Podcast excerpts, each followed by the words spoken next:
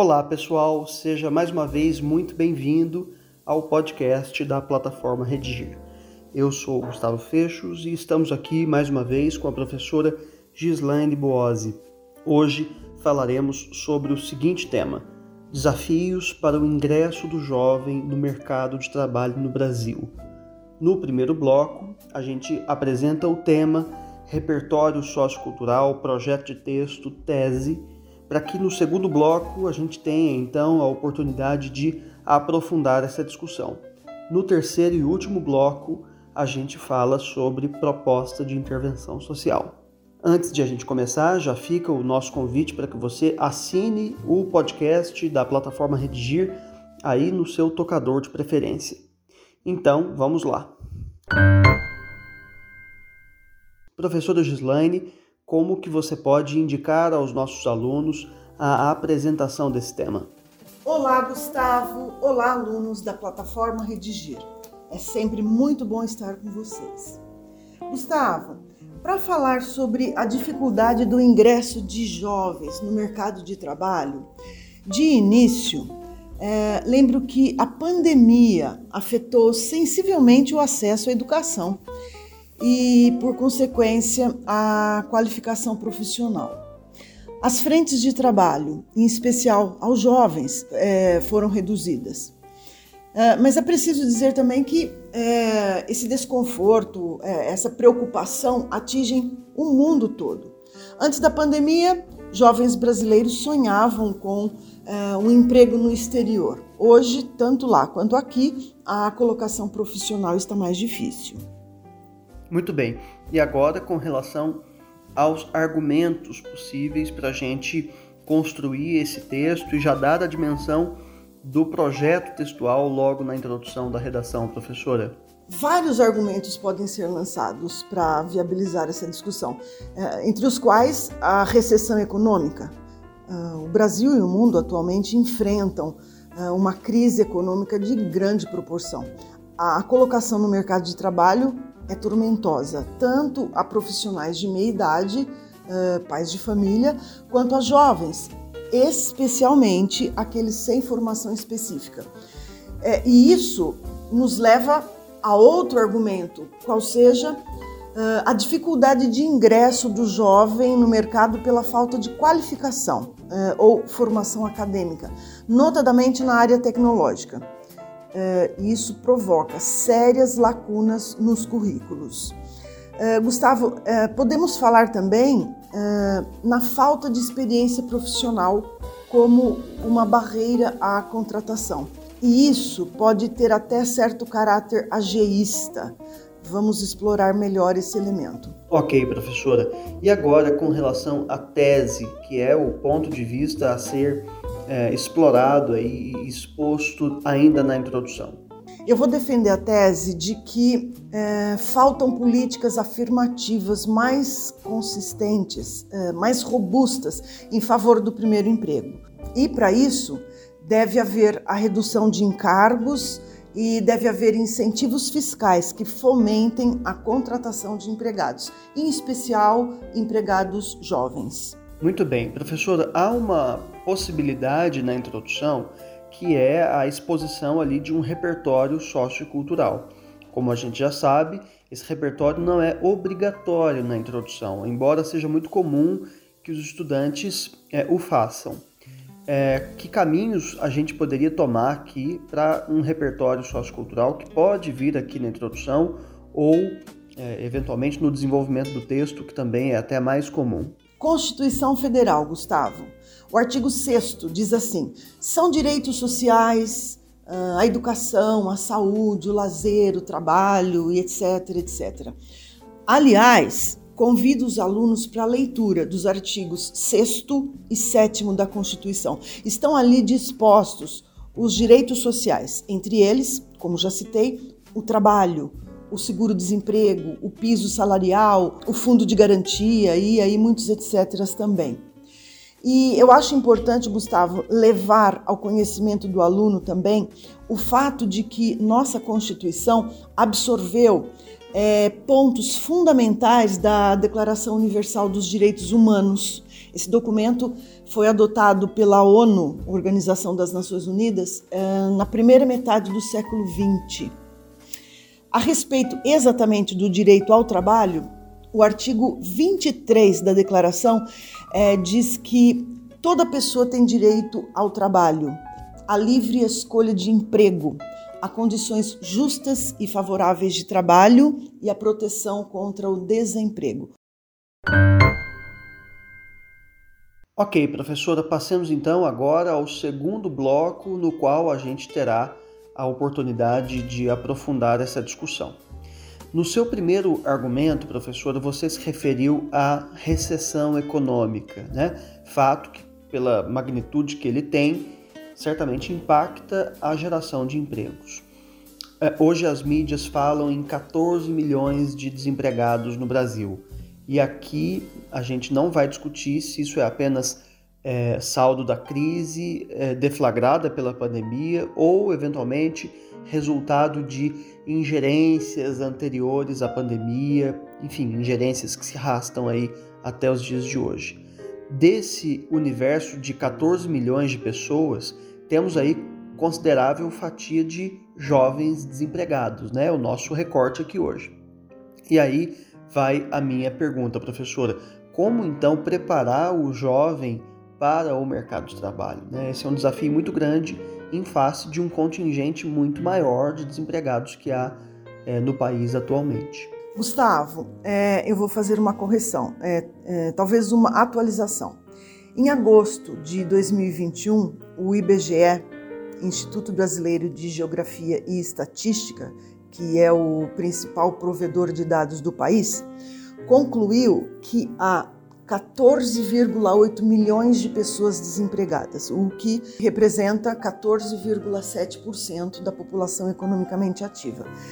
E acredite, a mesma pesquisa constatou ainda que o índice ainda é maior entre os mais jovens. Olha só, é, na faixa etária de 14 a 17 anos, 46% estão em busca de trabalho. E de 18 a 24 anos, o desemprego afeta 31% das pessoas. Bem, feita essa atualização, vamos lá. As estratégias para o enfrentamento é, dessa nossa questão, ou seja, é, os caminhos para o ingresso dos jovens no mercado de trabalho. O que eu vou dizer para você, Gustavo, é o seguinte: frente às novas demandas do universo profissional, pontuo a necessidade de maior investimento na formação acadêmica. Falo exatamente na aprendizagem 4.0, a quarta revolução que bate às nossas portas, a revolução tecnológica. Gustavo, dominar recursos da tecnologia da informação é, obviamente, muito mais do que saber navegar, é, entrar e sair das redes sociais. Hoje é possível fechar negócios, ajuizar ações, participar de conferências, Veja bem, por detrás das máquinas descortina-se é, um universo. O jovem precisa conhecer noções básicas, por exemplo, de educação financeira, precisa saber fazer transações bancárias, comprar, vender, investir, programar. E, infelizmente, ainda topamos com jovens digitalmente analfabetos. Esses, é, por óbvio, serão engolidos em testes de seleção, é, em entrevistas de emprego e etc. Aliás, Gustavo, a proatividade, ou seja, o perfil antecipado, o comportamento solícito do jovem, também pode ser trazido à tona como um diferencial para o ingresso no mercado de trabalho. E, é, professora, domínio das tecnologias, mais proatividade, sugerem postos de trabalho é, digamos, qualificados né? e com consequente boa remuneração. Mas há outros empecilhos por aí, e você também se referiu à dificuldade do ingresso no mercado por conta da falta de experiência. Então, veja como são vários os aspectos que estão aqui mobilizados para a superação desse desafio, né? De fato, um, uma questão difícil aí para a gente é, se haver como sociedade. Gustavo, a gente ouve falar em ageísmo, que é o preconceito em razão da idade. É a, a falta de trato, é, de paciência com pessoas idosas e assim por diante. Ok. Mas é, entendo que também se possa falar em ageísmo numa situação dessas.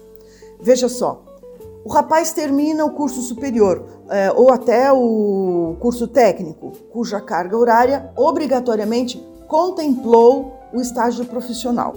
Então, esse rapaz candidata-se a uma vaga de trabalho, preenche é, todas as exigências para a função e um abraço, até logo, foi um prazer. Você não tem experiência laboral confirmada na sua carteira de trabalho. Ora, Gustavo, é, nós estamos falando de um rapaz recém-formado. É óbvio que ele não tenha é, experiência laboral confirmada na carteira de trabalho. E exatamente esse fato, a meu entender, é uma prática ageísta. Do mesmo jeito que há o preconceito em razão é, das pessoas com muita idade, há também um certo preconceito em razão é, desses trabalhadores com pouca idade, é, a respeito desses ingressantes no mercado é, profissional. E esse rapaz ao qual você acabou de se referir, possivelmente vai ficar esperando um empregador bom samaritano, né, uma alma caridosa para, enfim, dar uma oportunidade para ele, né? É verdade. E quando o empregador bom samaritano chegar, talvez seja tarde demais. Olha aí o ageísmo de novo. E se esse rapazinho ficar velho, desempregado? É, é, verdade, professora. Veja, você mesma, então, é, lá no começo do texto, você já nos deu essa dica, defende a tese de que faltam políticas socioeconômicas mais consistentes em favor do primeiro emprego, né? É, essa tese, inclusive, já aponta para a proposta de intervenção social, né? Olha só, Gustavo, é bom que fique bem claro aos alunos. Eu falo de políticas afirmativas mais robustas, mais consistentes. Isso quer dizer que já existem tais estratégias. Elas precisam ser, a meu sentir, fomentadas, precisam ter um alcance maior. Há legislação específica para essa situação. É, inclusive uma medida provisória de maio de 2022. É, ou seja, empresas de médio e grande porte devem contratar jovens é, com idade entre 14 e 24 anos como aprendizes. Esses contratos de trabalho podem durar até três anos e, durante esse período, o jovem precisa, uh, ao mesmo tempo, estudar e trabalhar. E você fala em ampliar o alcance dessa lei exatamente para que enfim, o estudante não vá depois pensar numa proposta que invente a roda, né? Gustavo, obviamente não estamos falando em inventar a roda, mas a verdade é que o país precisa e urgentemente de uma reforma tributária com vista à redução de encargos trabalhistas. Essa, aliás, é, é uma promessa das mais antigas, é bandeira de campanha eleitoral de todos os partidos políticos. E, infelizmente, é bandeira que tremula sem que saia do papel. O que eu posso afirmar, Gustavo, é que o peso dos encargos trabalhistas é responsável por mais de 30 milhões de brasileiros no mercado informal. Ok, professora, passemos então ao terceiro bloco no qual a gente terá a oportunidade de falar sobre proposta de intervenção social. Vale lembrar que para o Enem é muito importante que estejam presentes no texto os seguintes elementos: agente, ação, modo meio, efeito e o detalhamento de pelo menos um desses elementos anteriores. Então, vamos lá, professora, como que você pode agora então nos indicar uma proposta de intervenção social para a superação desse problema? Agente, governo federal, exatamente a pasta da economia, o Ministério da Economia. Ação, reforma tributária. Modo meio, audiências públicas para discussão de projetos de lei em trâmite nas casas legislativas, com uh, a participação de economistas e empresários para agilizar-se o encaminhamento dos projetos, a votação e a sanção presidencial.